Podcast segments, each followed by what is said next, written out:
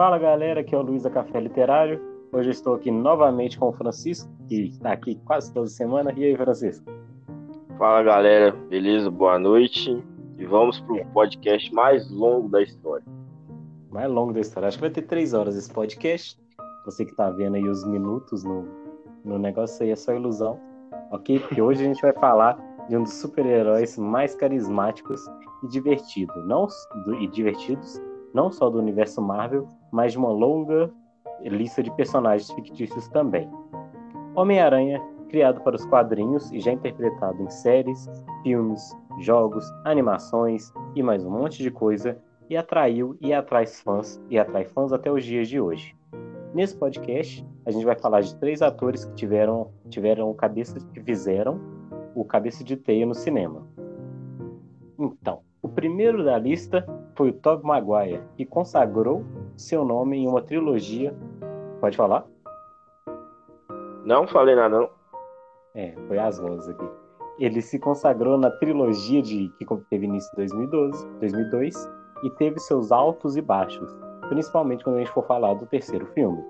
Mas o primeiro, que foi lá o de 2002, com um elenco contando ator com atores icônicos como William Dafoe com, no papel de Duende Verde e James Franco no papel de Henry, assim como a Kirsten Dunst e mais uma galera de peso, esse filme ele foi icônico, com duas horas de duração, contando a história de Peter Parker e como ele foi de nerd mais desrespeitado da escola ao herói mais famoso de Nova York.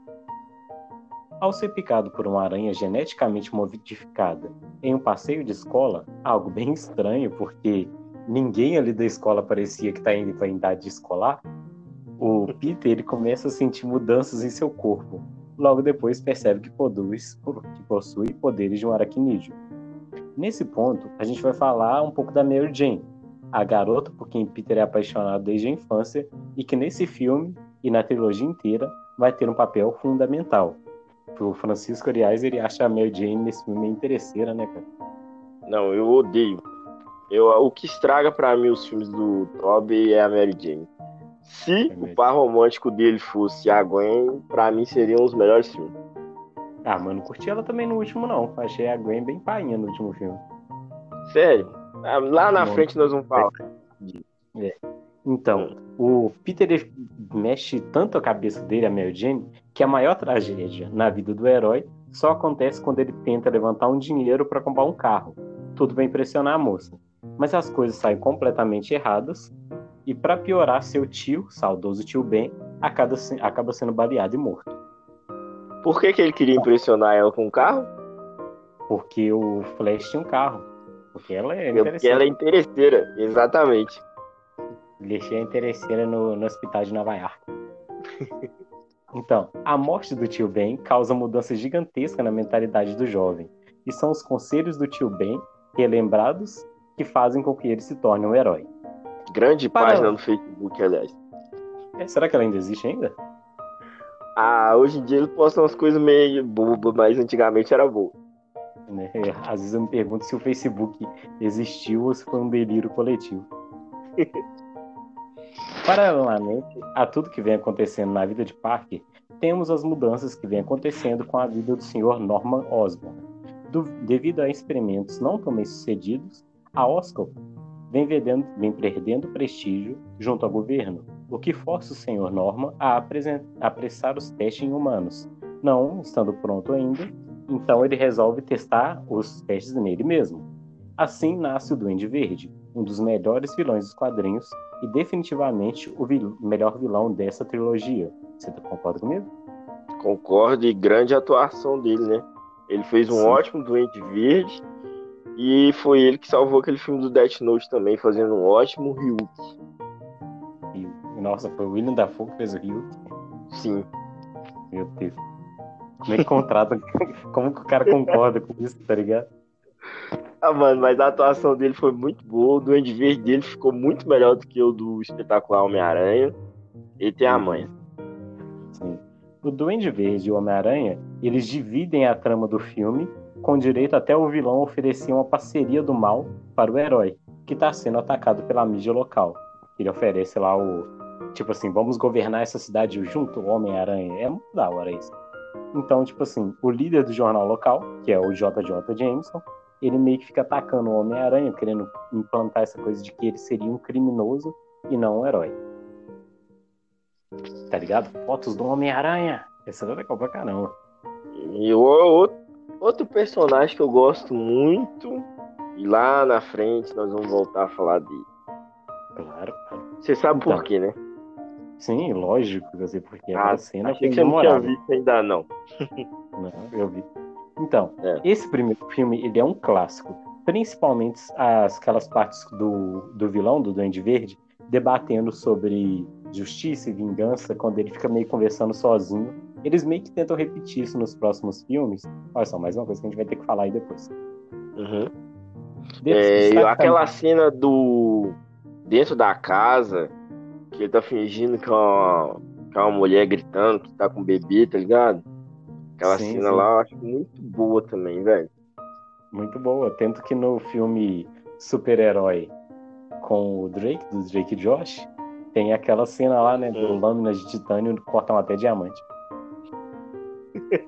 É. Esquece, esquece. Então, esse filme é um clássico, ok? Tem até um destaque da relação com Peter e Harry, que nos próximos filmes vai se aprofundar. Isso por conta do final, que eu particularmente. Olha, eu gostei do final, mas eu não gosto do que acontece com o vilão no final. Sabe aquela coisa do, do vilão meio que tá se rendendo, aí do nada ele puxa uma faquinha e tenta esfaquear o herói e acaba se esfaqueando? Tá ligado que eles usam muito, Aham. muito filme de herói? Tipo, a parte É meio clichê, né? é muito clichê. E a parte que o que o, o Duende Verde tenta enganar o Homem-Aranha para tentar assassinar ele e acaba morrendo, eu achei muito paia. Ok? Uhum. E o Homem-Aranha, um bom moço que é, não pensa duas vezes em levar o Sr. Osborn para o hospital, nem para qualquer coisa do tipo. Ele leva o cara para casa e coloca o cara deitado em cima da. Deitado no sofá. Isso. E vai, tipo assim, desenvolver uma treta gigante entre o Homem-Aranha e o Harry Osborn. Que é o melhor amigo do Peter, né, gente? Mas todo mundo sabe disso, não é possível. É, você não viu. Homem-Aranha 2, Homem-Aranha, você reveja hoje, ou veja pela primeira vez, Sim. que ele é muito bom. E em 2004, Isso. Melhor filme de, do, do Tobey pra mim, esse aí. é, tipo assim, da carreira do cara. O cara pode jogar a carreira inteira Não. lixo. Tipo, do- dos três filmes do Homem-Aranha. Não, mas a carreira dele é só Homem-Aranha. Eu não lembro de outro filme dele. Em 2004 saiu a continuação com um novo vilão e um novo dilema moral. O Dr. Otto Octavius, aliás, pra você ser vilão no Homem-Aranha, você tem que ter doutorado, tá? Se não tiver doutorado, É, não é aprovado. O Dr. Otto Octavius estava conduzindo um experimento com fusão nuclear dentro de um prédio no meio da cidade, utilizando de alguns braços ciborgues, mas algo dá errado. E por sorte, Parker estava lá, o que garantiu um meio salvamento. Digo meio, pois a esposa de Otto acaba morta e os braços ciborgues se fundindo irremediavelmente no corpo do professor. E assim, o vilão Octopus surge. Com problemas financeiros. E- Sim, pode falar. E ele meio que culpa, né, a morte da, da esposa dele, culpa o Homem-Aranha por isso. É, não, a culpa não é dele, que queria colocar um reator de fusão no meio da cidade. No prédio. Do, tipo assim, nem é, nem é exatamente tipo uma universidade, que tem até uma universidade no, no filme. Mas, O literalmente. negócio parecia um sol, velho. Tá doido. Não, é sensacional. Cara já mostrava problemas de desequilíbrio aí. Enquanto isso, o Peter tá cheio de problema financeiro e com dificuldade de conciliar faculdade com o trabalho e ainda estava naquela coisa de tentar conquistar a Mary Jane, que a cada vez mais ia se afastando com ele, que estava fazendo fama lá no teatro. Então, tipo assim, tudo isso começa meio que a pesar na vida do Parker e fazendo ele repensar toda essa história de herói. Além de tudo, o seu amigo Harry vem tentando descobrir quem é o homem por trás do Homem-Aranha e está buscando vingança pela morte de seu pai. Ok? Esse é mais um filme que.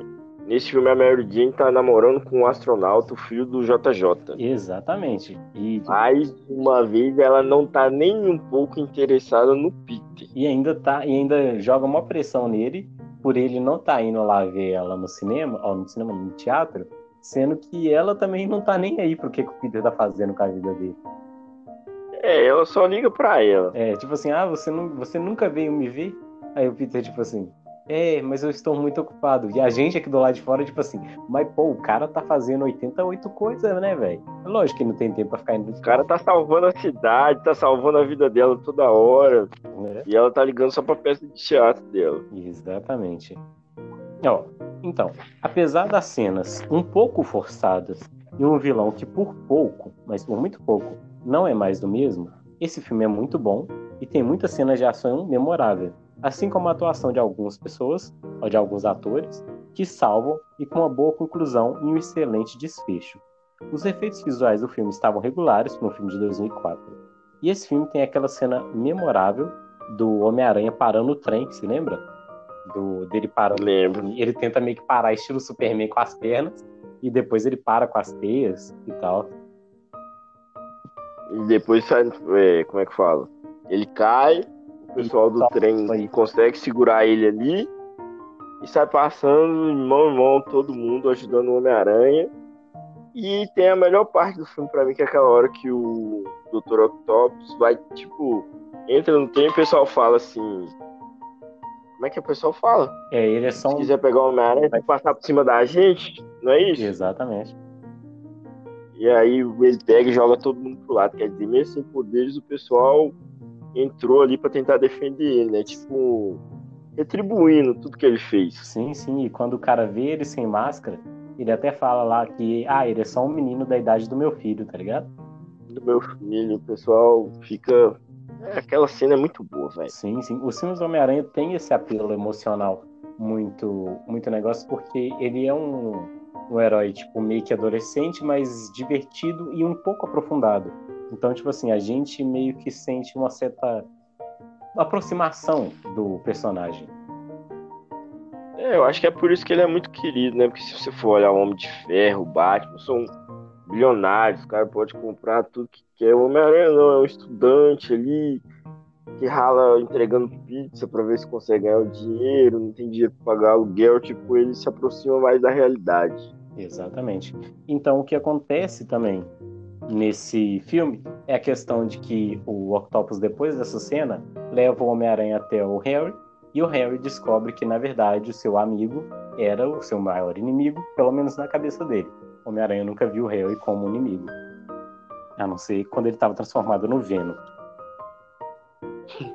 então, tem uma coisa nesse filme que deixa a desejar, não exatamente nesse filme, que é o gancho que você tinha falado lá atrás que é o noivo da Mary Jane, seu filho do JJ, e ser um astronauta que estava indo visitar. Supostamente, essa era para ser a conexão entre o Venom e o próximo filme do Homem-Aranha. Mas eles meio que deixam isso um pouco de lado, talvez porque a história do terceiro fosse muita coisa para eles conseguirem organizar, entendeu? Ah, e o final desse filme por acaso, né, a Mary Jane descobre quem é o Peter. Você lembra? Sim. Pô, descobre quem é o Homem-Aranha. É, exato, perdão. E aí, do nada, ela começa a amar ele. É, é só porque ela amava o Homem-Aranha, tá ligado? É, ela larga o astronauta e quer ficar com o Peter. Estranhamente, só depois que ela descobre que ele é o Homem-Aranha, ele se torna interessante. Mas. É, nesse filme. Bem, vamos lá de novo. Falar um pouco mais sobre isso. No terceiro filme, as coisas deram uma leve desandada, e eu já já vou explicar o porquê. Mas vamos para a história. Peter e Mary Jane estão namorando, agora que ela sabe o Homem-Aranha. É, Harry planeja uma vingança e um homem misterioso, envolvido com o assassinato do tio Ben, está fugindo da polícia. Flint Marco, o primeiro vilão do Homem-Aranha que não é um doutor, que foge da prisão para visitar sua filha doente e descolar uma grana para ajudar no tratamento da menina, o cara fala tanto que é um bom homem no começo do filme que a gente quase se convence que o cara é de boa mesmo. Ao correr da polícia, ele acaba caindo em um reator de partículas, reator de partículas, que por algum motivo ficava protegido por uma cerca de um metro e meio de altura. Então, após um grão de areia entrar no seu código genético, não me pergunte como, só entrou, ele se transforma no vilão Homem-Areia. Ou, tipo assim, uma questão aqui, vou até fugir um pouco do roteiro, é que, é. O, pelo visto, investiram todo o dinheiro do filme para fazer o Homem-Aranha e seus efeitos especiais. Porque os outros efeitos, principalmente algumas coisas até um pouco simples assim, são muito feitas nas coxas, são um pouco mal feitas. Ah, mas eu acho, inclusive, eu acho o Venom desse filme melhor do que o Venom do próprio filme do Venom. Sim. Só que, tipo assim. Questão de a... efeitos especiais, tipo. É lógico que o Homem-Areia, principalmente naquela cena que ele se torna o Homem-Areia, eu acho bem foda, assim, tipo, cada grãozinho de areia se juntando e tal, ficou muito mais bem feito. Só que eu ainda acho o Venom também legalzinho. Sim, sim. Enquanto isso, enquanto o Carol tá lá se transformando em areia, tá rolando uma perseguição. Harry Osborn, que agora eu acredito que ele tá representando o Duende Macabro, mas eles nunca falam o nome dele no filme, acaba batendo a cabeça e perde a memória. É nessa cena que eu falo sobre o efeito visual. Se você vê hum. essa cena, você vai perceber que, tipo assim, o, a qualidade gráfica é muito caída. É muito caída mesmo. Tem cena, tem hora que você percebe que o Henry tá pequenininho na tela. E às vezes ele tá grandão. Uhum. Tá ligado? É um, é um efeito muito estranho. E fica meio cheio de serrilhado também. A eu gente... vou ter que rever para me prestar um. Como é que fala? Prestar um pouquinho mais de atenção. Exatamente. Somando isso, o Henry, como Duende Macabro, supostamente, o Homem-Areia, a gente também tem o Sibionte, que cai de meteoro e já corre para se colar na moto do parque. O Sibionte fica aparecendo direto em cena, e assim temos os três vilões da trama. Agora é o Homem-Areia, Duende Macabro e o Venom. Se no segundo filme o herói pensava em desistir, agora ele não podia estar mais confortável. A cidade de Nova York ama o Homem-Aranha, o que começa a subir na cabeça de Parker, que não tem uma vida de luxo, morando em um apartamento micro e tendo um emprego de freelancer muito mal pago. Nesse emprego agora ele tem um novo rival, que é o Ed Brook, que irá trazer novas fotos do Homem-Aranha, além de namorar a Gwen Stacy, que o Homem-Aranha beija na frente de todo mundo, fazendo Ed e Mary Jane de cornos ao mesmo tempo. Só para constar que a raiva da Mary Jane não é por causa do beijo. Exatamente. Ela começa a sentir inveja porque o Homem-Aranha tá fazendo sucesso e o show dela da Broadway deu errado. Exatamente. E aí ela vai e se envolve logo com quem? Com o Henry, que perdeu a memória. O melhor amigo do cara. Exatamente, mas ele já tinha um relacionamento lá no primeiro filme, né, cara? Porque o Henry era rico. Ah, mas é sacanagem. Por causa da invejinha dela, ela aí. Sei lá. Exatamente. Eu tenho muito preconceito com a Mary Jane. Ó, agora a gente dá um nó quase incompreensível no roteiro. A gente tem a polícia é. que conta sobre o Flint Marco, o que é bem estranho, porque o cara já tinha sido pelo pre preso pelo crime lá de atirar no tio Ben, e a família do cara só fica sabendo agora, anos depois.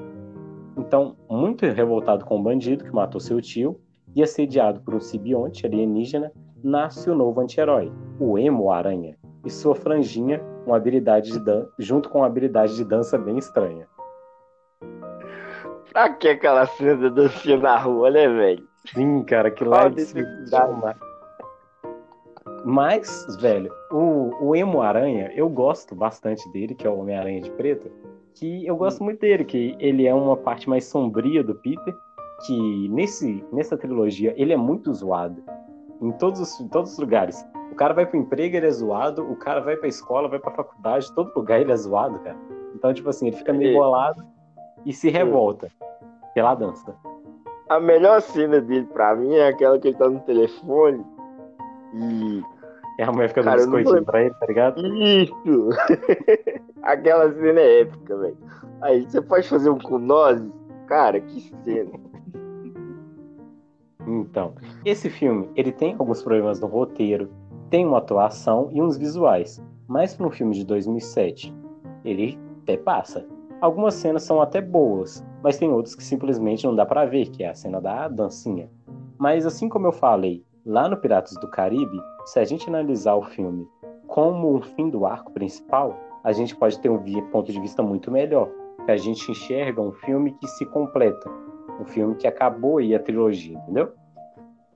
E posso dar minha opinião? Claro, pode sim. Meio polêmica. Exatamente. Eu, Eu prefiro o Homem-Aranha 3 do que o Homem-Aranha 2. Você prefere o Homem-Aranha 3 do que o 2? Você tá falando sério? Tô falando muito sério. Ah, cara, eu não sei porque, por exemplo, devido à pirataria muito grande da época, eu vi é. esse filme com imagem de cinema por um longo tempo. Tá ligado? Eu também. Tipo, então, me... acho que com uma semana que ele tinha saído no cinema, eu já tinha o DVD dele. Exatamente, eu tinha praticamente no mesmo dia, com o som de gente comendo pipoca no fundo. Isso. Então, esse filme ele também não foi muito bem, eh, bem recebido pela crítica, que sempre em alguns filmes assim de trilogia começa a querer pesar em cima do, do terceiro filme. Então, ele meio que a Columbia e a Sony decidiram que deveria ter uma sequência e que precisava dar uma repaginada do herói. Então, em 2012, a gente tem o novo filme, o Espetacular, Homem-Aranha, se tratando de um remake e uma nova tentativa de franquia nasceu. Mas, infelizmente, ela não durou muito. Vamos à história, que é um pouco parecida com o primeiro filme, mas tem suas, suas diferenças. Dessa vez, o personagem interpretado por Andrew Garfield, Garfield vai abordar um Homem-Aranha mais ligado ao seu relacionamento com seus tios, seus pais desaparecidos e sua namorada Gwen Stacy. Esse novo filme também... Exatamente, a Gwen está nesse filme, finalmente. Esse novo filme também traz um novo vilão, Dr. Curtis Connors, também conhecido como Homem Lagarto. Após receber seus poderes vindo de uma injeção que ajudaria seu braço amputado a crescer de volta. E uma coisa interessante de se observar é o fato de que o Dr. Curtis tem seus monólogos de vilania, mas que não chega a ser tão bom quanto do, do Andy Verde, já que para um vilão novo, com um visual muito bom, deveria ter mais personalidade e não repetir o, do, o comportamento do, do, nem do Octopus, nem do Duende, que é aquela cena do, do, do esgoto. Lembra quando ele meio que des, descobre que o Peter é o Homem-Aranha? Aí ele meio que é. fica conversando sozinho, decidindo ah, o que a gente vai fazer. Aí outra voz fala, mataram o Peter Parker. Aí eu tipo, fico assim, hum, já vi isso em algum outro filme. Podia ter fugido um pouquinho disso e criado um, um, uma personalidade própria dele, né? Exatamente, que tipo assim, teria sido muito foda e combinaria muito mais com o filme. Enquanto isso, o Parker tem que lidar com a perda novamente do tio, o que nesse filme é muito bem contado, até como uma meio que uma redenção por parte do Flash Thompson, que antes ele fazia bullying com o Parker e depois ele descobre quando o tio dele morre, ele vai lá meio que tentar consolar o cara. Dá um abraço nele. Isso. E outra coisa desse filme é que é o único filme do Homem-Aranha que conta, que mostra os pais dele, né? Exato. Então, ainda a gente tem as tramas paralelas, como o pai de Gwen, o comissário de polícia, que não aprova o método do Homem-Aranha e o vê como criminoso, ao mesmo tempo que ele meio que está namorando a Gwen. Tem bastante ação nesse filme, as sequências estão bem dinâmicas, principalmente a questão de a câmera sempre acompanhar o Homem-Aranha naqueles saltos e nos pulos e coisas do tipo. O humor não é tão pastelão, as piadas, quando surgem, funcionam também muito bem. O filme ele deu uma desagradada em alguns fãs, mas isso é bobagem, já que o visual avançou muito em relação ao último de 2007. A trama é legal, apesar da originalidade passar um pouco longe, e o filme vendeu bem, garantindo uma sequência. E aí, você é, gostou desse só filme? terminar de falar. Ah, não, beleza. Eu gosto desse, desse filme. Eu acho ele o melhor Homem-Aranha, tá? O personagem Homem-Aranha. Porque qual que é a minha crítica do, do Tobey? Eu acho ele como Peter muito. Como é que. Tipo, Peter meio frangão, sabe? Meio chorão? Isso. Apesar de eu achar o. Qual é o nome do último? Do último carinha que fez o Homem-Aranha? Tom Holland. Isso. Que eu, que eu pra mim, ele é o melhor Peter Parker e o Andrew faz o melhor Homem-Aranha. Questão de uniforme, pra mim, o uniforme dele é o mais bonito. Os efeitos quando ele é Homem-Aranha, para mim, são os melhores. E a questão do humor. Eu acho muito bom as piadas que ele faz, tipo aquela. Nossa, você tem uma faca, faca é meu ponto fraco, sabe? Exatamente. Eu acho muito bom.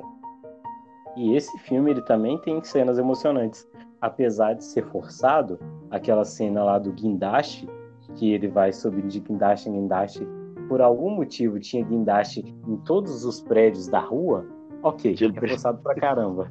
Mas era bem emocionante que eles conseguiram encaixar uma trilha sonora ali que funcionou super bem. E isso vai acontecer de novo no final do segundo filme, a trilha sonora boa. Exatamente. Que é a ameaça de Eletro. Que a gente tem dois vilões em tela novamente: Max Dillon, ou Eletro, um homem brilhante, fascinado pelo Homem-Aranha, mas um tanto desequilibrado, que após sofrer um acidente com enguias modificadas, se torna algo além do humano, capaz de conduzir e controlar a eletricidade. E temos também Harry Osborn, como Duende Verde, um antigo amigo, amigo de Peter Parker que sofre de uma doença degenerativa e vê no sangue do Homem-Aranha a chance de sobreviver. Ambos ficam magoados e se sentem traídos pelo cabeça de teia e vão unir forças para causar altas confusões. Eu fico falando altas confusões de novo. então, Lembrar a sessão da tarde. Exatamente. Tipo assim, eu gosto muito do visual do. Parece que sempre que eles colocam dois vilões em tela, eles meio que tentam balancear. Porque o visual do Eletro tá bom, a trilha sonora tá muito da hora e muito foda, mas o visual do Duende Verde tá bem fraco, cara. Tipo assim, parece que eles colocaram a roupa e o planador e pararam aí. Deixaram só maquiagem e tal. Duende Verde, sei lá, parece tipo algum vilão que tem alguma coisa a ver com plantas. Não sei, velho. Ele não é o Duende Verde. Exatamente. Tipo assim, podia ter colocado. Cara, eu sei que é clichêzão e que isso nunca funcionaria no cinema. Mas, por exemplo, o Homem-Aranha do Tobey Maguire, ele era mais baseado naquele, naquela animação dos anos 60 do que em quadrinhos propriamente dito. Entendeu? É. E então, nesse filme, ou no filme do Tobey Maguire, eu acho que eles poderiam ter colocado sem medo aquele visual do Duende Verde, duende mesmo, sabe? Uhum. Com um capuzinho, uma blusa mais folgada, uma bolsa de onde ele tirava as coisas, e não uma armadura. Nesse filme é justamente uma armadura que mantém o, o Henry em pé, assim, e é um pouco um pouco meio sem graça, meio largado. Se a gente for é... comparar com o outro vilão do filme. Porque, tipo, também, eles deixaram o rosto do cara exposto. Tipo, a armadura vem até o pescoço. Pescoço. E o rosto dele é normal, só com. Tipo, umas veias verdes no rosto e o cabelo para trás, mais nada. Exatamente. Ele, ele seria meio que um fã do Emo Aranha, porque ele também usa aquela franjinha bem marcante no, no rosto. O filme todo filme todo, menos quando ele tá de Duende Verde. Aí ele coloca um gel para trás. Então, a trama sobre o relacionamento de Gwen e Park, ela funciona bem e tem um impacto enorme naquele final do filme, que a gente meio que vai dar uma spoilada daqui a pouco. E a gente tem uma questão do pai do parque, dos pais do parque, que para mim lá no final é o maior erro. A gente tem um grande acerto, que nossa, um grande acerto. Lawless, você vai falar isso mesmo. Um grande acerto que é a morte da Gwen e um grande erro que é o pai dele retornando em uma edição que não foi cortada do filme, entendeu? Seria um final alternativo, né? Exato. Que na real mesmo no filme não aparece ele. É, mas ficar sabendo que isso tava nos planos meio que dá uma desanimada absurda. Ah, de não, não dá para julgar porque a gente não sabe o que ia acontecer no terceiro filme, né? Exatamente. Nossa senhora, tem até medo de que aconteceu no terceiro filme. Ah, cara, é uma tristeza para mim não ter saído do terceiro filme. Ah, mas pensa pelo lado positivo. Se tivesse saído do terceiro filme, a Mary Jane provavelmente estaria de volta. Acho que ainda não, porque ia ter toda aquela coisa da do Peter superando a morte da Gwen. Pelo que eu li, os planos dele eram fazer aquela saga dos clones, sabe? Que a Gwen volta, que é bem famosa nos quadrinhos. Sim. Que não sei quem era apaixonado por ela, aí ia criar um clone dela e esse clone dela teria ido para Londres, não teria ficado. Aí depois o Peter ia viajar para lá, ia descobrir que ela estava viva ainda. Ia ser, eu acho que ia ser bom. Exatamente. É... Mas, felizmente ou infelizmente, ah. chegaram aqueles filmes dos Vingadores e uma nova consolidação do universo Marvel nos cinemas. Com essa nova consolidação, viu uma necessidade de uma nova versão do herói, mas quase que temos uma morte prematura da ideia. O herói apareceu pela primeira vez em Capitão América Guerra Civil. O novo cabeça de teia, agora interpretado por Tom Holland, ganhou um filme, abre aspas, solo, em 2017. Mas dessa vez, eles não repetiram a fórmula do garoto picado por uma abelha radioativa ou abelha? um tiro. Cara, que agonia! Eu escrevi.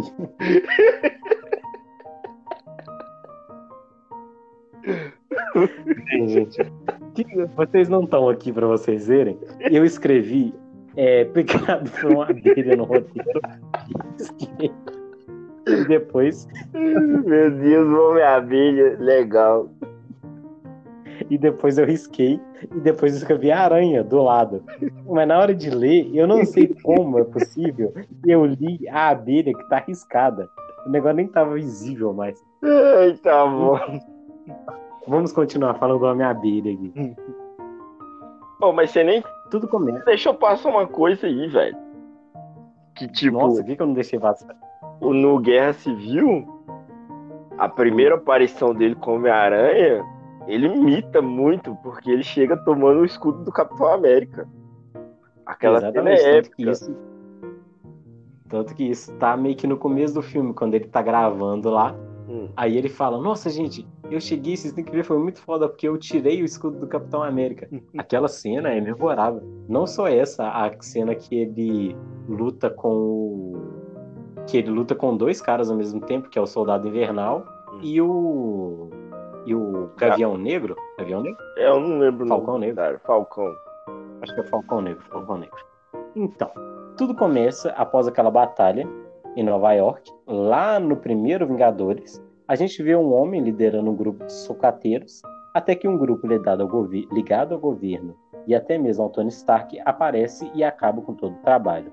Acontece que Adrian Thomas, o antigo responsável pelo trabalho, se enfurece com tudo, pois ele havia investido tudo no, naquele serviço, e ele perde todo o seu investimento, mantendo somente o que ele já havia conseguido. Se munindo dessa tecnologia para roubar mais, mais tecnologia ainda, nasce o vilão Abutre, que vai aí contracenar junto com o Homem-Aranha no filme. Enquanto isso, Parker divide seu tempo entre combater pequenos crimes e a escola, até que percebe que alguns crimes vêm sendo cometidos com muita tecnologia. Ele tenta até avisar o pessoal, tentar contatar o Stark falando sobre essas novas armas que estão aparecendo, mas que não se dá ouvidos. Aí o Tony Stark aparece de vez em quando para dar umas dicas para ele, e essa é a questão que eu queria abordar aqui. Hum. E aí, o que, que, você achou da participação muito é, da participação do Stark nos filmes do Aranha? Olha, tem um lado bom e tem um lado ruim. Você quer que eu comece pelo ruim? Não, comece pelo que você quiser. Eu não gosto muito daquela coisa do filme todo ficar tocando no assunto do Stark. O Homem-Aranha sempre tentando impressionar ele, eu acho que perde um pouco da essência do que é o Homem-Aranha. Mesmo eu achando o. Esqueço o nome do ator toda hora. O melhor. Isso. Agora, a questão da aproximação deles dois, eu acho muito boa, porque é tipo uma relação de pai para filho, entendeu? O, o, Homem de Ferro, que sempre foi aquela coisa de tipo, não ligo para ninguém, até meio quase ficou de fora do, dos Vingadores. Tipo, uhum. ele abraça o Peter mesmo, ele, ele cria um carinho, um amor, uma coisa especial pelo Peter. E essa parte eu acho bacana. Exatamente, tanto que o na verdade tanto que não. Na verdade, o que acontece muito nesse filme é que a questão que as pessoas têm que entender que diminuiu-se a idade do Homem-Aranha. Não é um cara mais com 17 para 18 anos que está saindo da escola. Peter tem 15 anos nesse filme, o que, tipo assim, pra gente que é mais velho, a gente não se liga muito como que é o mundo mais, tipo, na cabeça de um adolescente. Mas pro Peter, qualquer figura paterna, principalmente porque ele já tinha perdido seu tio, não teve uma boa convivência com seus pais, para o Peter ver o Tony Stark, que é uma figura que ele admira, meio que querendo ser o mestre dele, o tutor dele, é uma coisa assim absurda na vida dele. Então ele realmente faz muito para impressionar o Stark. É, e tem tipo uma admiração, né? O cara é um vingador, Exatamente. já salvou o mundo várias vezes, ele viu isso. Porque, como você falou, é um menino de 15 anos, então tem tipo muita coisa na internet. Exato. E esse filme ele é um filme legal pra caramba. Ele é cheio de ação. Tem uma comédia assim que é muito acima. Ele tem momentos que me lembra muito aqueles filmes de adolescente que a gente via na nossa infância, meio quase esbarrando no besterol, mas logicamente sendo um filme meio que de colaboração entre Disney e Sony nunca ia entrar um besterol ali. É um filme que, tipo assim, coloca muito a questão da realidade. Eu falei lá atrás, lá no Tobey Maguire, que o filme, que é que eles levavam as crianças numa excursão até a empresa lá do Osborne e que ninguém ali parecia em idade de escolar. Parecia um monte de gente de 30 anos fazendo não sei o que na escola. E desse caso aí, o melhor amigo dele chega a ser mais legal que o Harry. Exatamente. Pelo menos ele não tem um plano de vingança. Porém, eu senti falta de uma coisa. É. O, o Flash nesse filme, ele é tipo assim, um cara que tenta fazer um, um bullying com o Parker e tal, mas não faltou aquela cena memorável você por acaso sabe qual é a cena memorável? Sim, a cena da briga na escola. Exatamente, o cara fala, foi um acidente. Flash já almoçou que fala, um socão nessa cara que é um acidente. Aquilo lá é praticamente garantiu o filme. Então, esse filme é muito bom, esse novo filme do Roland foi muito bom. Os fãs deram uma reclamadinha aí, mas eu não tô nem aí pra isso, porque fã é fã e fã é pra reclamar de qualquer fã jeito. Fã é chato, né, velho? Sempre que muda, é, eles reclamam. Exatamente. E depois do, do final, quando o Peter realmente assume que ser um herói é mais importante do que ficar se meio que provando para o Stark que ele é um herói, a gente vai ter mais duas participações nos filmes dos Vingadores, que é no filme Guerra Infinita e depois no Ultimato. Essa última, por sinal, que é muito emocionante, que é a, que é a parte que o Aliás, a parte do Guerra Infinita você tinha me falado antes também, que é realmente muito emocionante lá, quando o Peter. É, vamos falar aqui.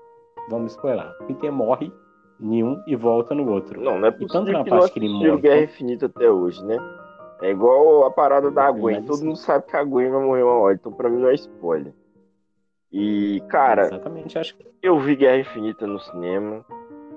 Eu vi Ultimato no cinema, mas Cara, quando o Homem-Aranha tome ali, vou falar com você que foi tipo um dos momentos mais tristes do cinema.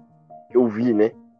Exato. Que tipo, o Homem-Aranha é o meu super-herói favorito. Foi a primeira revista em quadrinhos que eu tive. Então, tipo, é coisa quando eu tinha tipo uns 3, 4 anos de idade.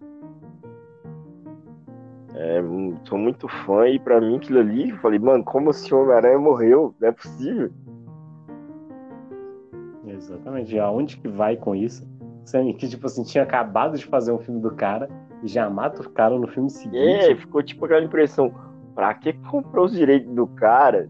Tirou o terceiro filme que já tava sendo produzido pra matar o cara. Não é possível, velho.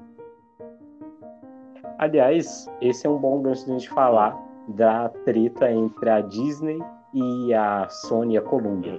Porque no, eles têm meio que dividem os direitos de imagem, mas em determinado momento, entre esse intervalo entre o Guerra Civil e o Guerra Infinita, eles meio que, meio que voltaram atrás.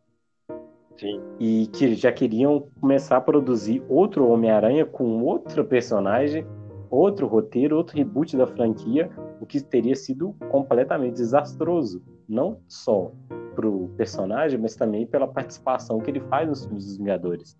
É, ia ficar meio sem sentido, né?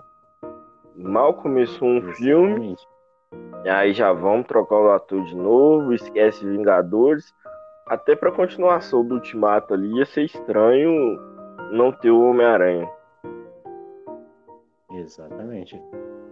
Mas depois dos eventos do Ultimato, a gente tem o Homem-Aranha de volta e a gente tem um filme bem legal, que é o Homem-Aranha Longe de Casa, trazendo um enredo diferente, cheio de reviravoltas, enquanto Peter tenta achar seu lugar entre os Vingadores e seu lugar no mundo também, já que ele e muitos outros voltaram dos mortos depois de alguns anos. Recebendo uma missão da Shield e de um homem chamado Mistério, ele viaja até Veneza para enfrentar uma ameaça elemental no melhor estilo Max Steel. Eu tava vendo esse filme esses dias, eu lembrei muito do Max Steel, quando ele fica combatendo as paradinhas lá dos elementos água, terra, fogo e. É famoso filme do. Sempre passava no Bom Dia e Companhia ali, sábado, por volta das 11 horas da manhã. É um clássico. Exatamente. Tem até um, tem até um filme do Max Steel aí. No... Deve, seu olho deve cair se você tentar ver. então, esse filme, não do Max Steel, o do Homem-Aranha, combinação e humor, uma boa dose, tipo assim, uma dose absurda de efeitos especiais muito bom. Temos um filme de herói que não é mais do mesmo, ele foi por uma vertente totalmente diferente, com uma trama que envolve o senso de responsabilidade de Peter, mas como qualquer filme de herói, que envolva uma mudança que desagradou alguns fãs. É, novamente, tipo assim, o plot desse filme, para quem ainda não viu, vou spoiler aqui novamente, é que na verdade, na verdade, não existe ameaça elemental nenhuma. Tudo era um grande plano do mistério para roubar o acesso que o Peter tinha ao, ao aos, à tecnologia do Stark. Porque quando o Stark morre, ele deixa o legado todo pro Peter. Então o Mistério arma um plano gigantesco para ser o maior herói que o mundo já viu, ao mesmo tempo que queima um pouco da imagem do Peter e também pega o, pega o, o acesso dele. Isso. E aí, o que você acha desse filme, Francisco? O último do Homem-Aranha? Eu gosto desse filme pra caramba. Eu gosto muito do personagem do Mistério. Gosto quando eles dois estão lutando juntos ali em Londres. Gosto da trama, como é desenvolvida. Ah, velho, esse filme é muito bom.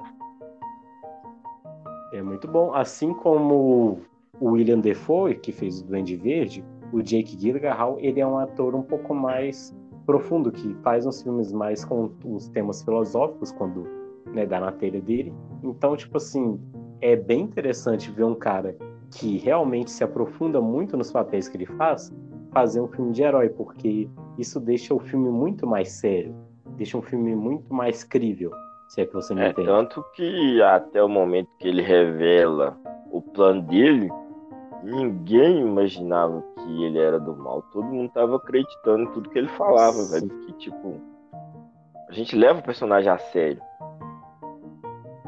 Exatamente. Eu tinha muito tempo que eu não me levava tipo assim, a tomar um certo susto no enredo. Tipo assim, caramba, é isso mesmo que, ele, que o cara era esse tempo todo? Realmente eu achei que o cara era um, um super-herói ali, e na verdade o cara era um vilão. Exatamente. A única coisa que eu não gosto tanto do filme é essa questão.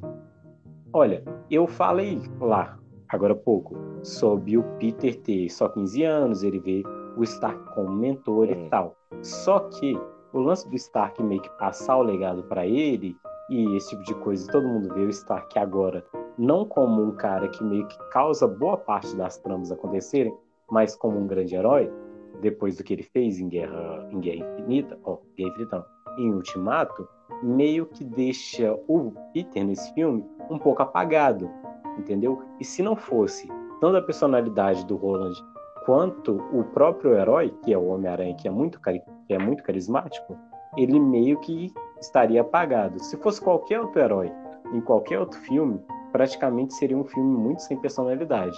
Mas se encaixa bem em uma coisa do Homem-Aranha. Ok? Então, hum. tipo assim, vocês já perceberam bastante que o Homem-Aranha ele tem, tipo assim, os vilões melhores das tramas. Entendeu? O, temos o Duende Verde, nós temos o Homem-Areia, nós temos o Mistério, que foi o último que a gente falou aqui, e a gente também tem o Venom, que ganhou um filme solo em 2018 e não contou com o Homem-Aranha, nem faz parte do arco principal dos Vingadores. Um spin-off para maiores de 18, porque o filme é um tanto pesado, focado no jornalista Ed Brock e no simbionte Venom. Mas Venom não é o único simbionte, nem o pior, já que apoiado na personalidade de Ed, de Ed Brook, Venom se torna tolerável, mesmo sendo incrivelmente do mal, ele ajuda a derrotar seus irmãos alienígenas. Esse filme é um filme que eu gosto bastante e é uma que vem de uma leva de filmes de heróis que eles tentam trazer uma pegada mais adulta, que é o Logan, que é o Deadpool, que é o próprio Venom. E você, o que você curte esses filmes mais, assim, heróis mais pra cima de 18? Eu gosto pelo fato da, das piadas, tipo, Deadpool ali tem aquela coisa mais pesada, querendo ou não, não tem mais 16 anos, então, tipo, fica mais legal. E o que eu mais gostei no Venom foi a questão da interação. Porque no Venom do Homem-Aranha 3 era tipo assim: ah, o traje preto e a pessoa fica do mal, mas sem motivo. Já no filme do Venom, tem a interação do Venom com o Ed, tem a interação do Venom até com a namorada dele, que eu não vou lembrar o nome, a loirinha lá. E eu acho que isso no filme fica bacana. como é que fala? Os dois criam aquela amizade. É, pessoa... O Venom é uma personagem isso, engraçada e tal. Eu não sei, velho. É, o filme ele divide a gente um pouco. Eu gosto bastante. Tipo assim, olhando ele como um cara de fora. O Venom nos quadrinhos ele não é tão engraçado assim.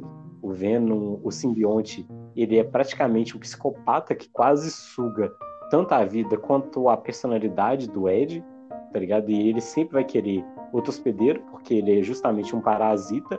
Mas no filme, nossa, o filme ficou legal demais o, o Venom lança umas piadinhas, faz um contraponto, assim, tipo assim, fica muito bacana e ele é muito sanguinolento no filme e combina com essa proposta de um filme para mais 18. Isso, a atuação do Ed é muito boa. E igual eu falei. Que é o mesmo cara que faz o Batman. Faz o Bane, isso. Pra quem não sabe, não sei como, mas ele fez o Bane. E igual eu falei, essa interação deles fica muito boa, cai muito bem no filme. Eu também gostei. Muita gente que eu conheço acha chato, criticou e tal, mas sei lá, velho. Pra mim ficou bom. É, exatamente. O pessoal sempre vai criticar. Mas esse foi o Venom, um dos vilões do Homem-Aranha. E esse foi a lista do Homem-Aranha. Uma das listas que eu mais me diverti fazendo, porque eu simplesmente sentei durante a semana e assisti alguns filmes do Homem-Aranha, alguns filmes que eu não lembrava serem tão legais assim, apesar de eu ter criticado um pouco o terceiro filme do Homem-Aranha. Foi um filme que eu gostei bastante de ver, ok? Então, Mano, essa foi a lista, rapidão. esse foi o podcast. Sério, não, sério aí, rapidão. A gente não comentou que a Mary Jane dos filmes do Tom Holland, a personalidade dela é totalmente diferente da primeira. Ah, é, exatamente. deixa eu a Mary passar, Jane do filme do Tom Holland. Não, deixa eu... A gente sempre deixa passar alguma coisa aqui, o que é uma motivação boa para fazer outras listas e incluir esses personagens que a gente deixou de fora. Mas a personalidade da Mary Jane, ela tá muito bem desenvolvida. Ela é uma adolescente, assim como o Parker, que no primeiro filme ela é um tanto quanto antissocial, mas ela ainda tá lá divertida, fazendo algumas piadas. No segundo filme, ela meio que tá fazendo um par romântico com ele. E ainda nesse tom humorístico e tal. E é ela que descobre a personalidade do, do. Homem-Aranha, né? Eu não sei o que se você, se você também lembrou, mas eu acho que eles se inspiraram mais na Gwen do, do, do Andrew Garfield do que na própria Mary Jane. Exatamente, ficou muito parecido. Tipo assim, é um filme que não fica forçando um tom tão sério, assim, entendeu? Mesmo os personagens com par romântico, eles sendo adolescentes, fica uma coisa menos séria, mas leva-se mais na brincadeira. E outra coisa que a gente estava esquecendo de, É. de comentar é a cena final, que a gente falou que ia comentar e a gente Eu deixou acho que você não ia querer que falar é a questão. disso. velho. Hum. Não, eu esqueci. Eu Aham. esqueci, tá ligado? Que é. Ah, meu filho, eu escrevi abelha no Homem-Aranha, você acha que eu esqueci disso? O, o que aconteceu foi que o mistério, ele meio que força a, a mídia mundial a acreditar que o Homem-Aranha, ele é, na verdade, um vilão. Ele não é um herói.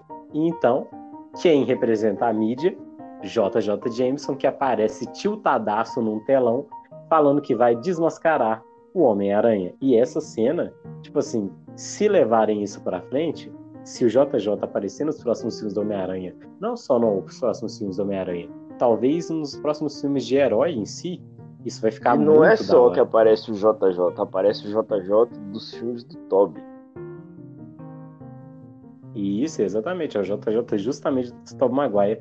Famoso, quero fotos do Homem-Aranha. Esse cara é O que deixou caramba, a gente véio. com a esperança do Aranha Verso, com a Aranha Verso com pessoas, porque tem aquele filme de desenho lá muito bacana também.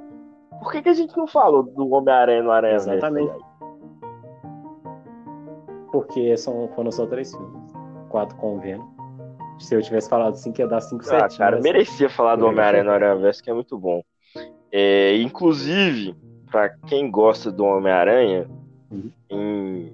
quando saiu o filme do espetacular Homem-Aranha, saiu o jogo também. Tem um vídeo do Zangado. Não sei se você chegou a ver. Que tem dois. Sim, Nossa, sim, isso é um marco pra esse gente. vídeo do Zangado, contando a história do Homem-Aranha, tipo, desde a criação, daquela treta do Steve Ditko com o. Qual o nome? Isso, com o Stan Lee. Conta a história do Homem-Aranha desde o início e conta também sobre os filmes. Aquele vídeo é muito bom, velho. Quem gosta do Homem-Aranha merece assistir. Exatamente. Tem que assistir. Sim, os vídeos, tipo assim, ultimamente. Ah, a gente vai pagar um pau pro cara porque a gente meio que começou nossa amizade praticamente assistindo uhum. os vídeos do cara. Então, tipo assim, o Zangado ele ultimamente voltou a fazer voltou a fazer vídeos fora dos jogos, entendeu? Ele faz algumas séries de, de vídeos só explicando é, alguns heróis e alguns personagens e quem sabe é, daqui para um pouco mais para frente ele faça novamente um vídeo desses sobre Homem-Aranha. Mas para quem quiser ver, é só já procurar lá no canal do cara lá vídeo sobre Homem-Aranha que você vai achar. É um vídeo de mais ou menos umas duas horas, mas muito bom, vale a pena. Vale a pena demais, cara. Homem-Aranha sempre rende uma, um assunto. A gente, por exemplo, poderia ficar falando sobre Homem-Aranha aqui a noite inteira, porque, como você já mencionou, eu já não mencionei um, um dos filmes aqui, que foi o Homem-Aranha no Aranha Verso, que é um filme muito legal, ok? Que conta até como com o Porco-Aranha dos Simpsons tá lá também. Exatamente. Então, tipo assim, acho que um dia a gente, em breve, muito em breve, talvez a gente volte aqui só para falar de animações relacionadas ao Homem-Aranha. Isso, aquele desenho da TV Globinho que todo mundo assistiu era muito bom. E principalmente porque tudo tá indicando aí que o Aranha Verso vai mesmo acontecer, né? Já contrataram o, o Harry, próximo filme, o Harry do filme do Garfield a Mary Jane do filme do uhum. Toby já está contratada, o Electro já vai voltar e o JJ voltou no final desse filme, então tipo, Homem-Aranha vai render muito, principalmente quando sair esse terceiro filme, se sair do jeito que a gente está imaginando. Exatamente. Então, galera, a gente vai encerrar esse podcast por aqui, porque já está dando 55 minutos de, de gravação. Isso vai ficar bastante bacana de rever e editar. Ok? Um abraço aí do pessoal do café. Francisco, abraço, um abraço galera. Aí. Muito bom estar aqui de novo. Até a próxima.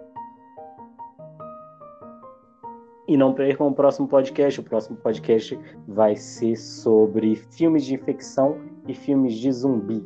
Para você que está aí saindo de casa sem máscara, dá uma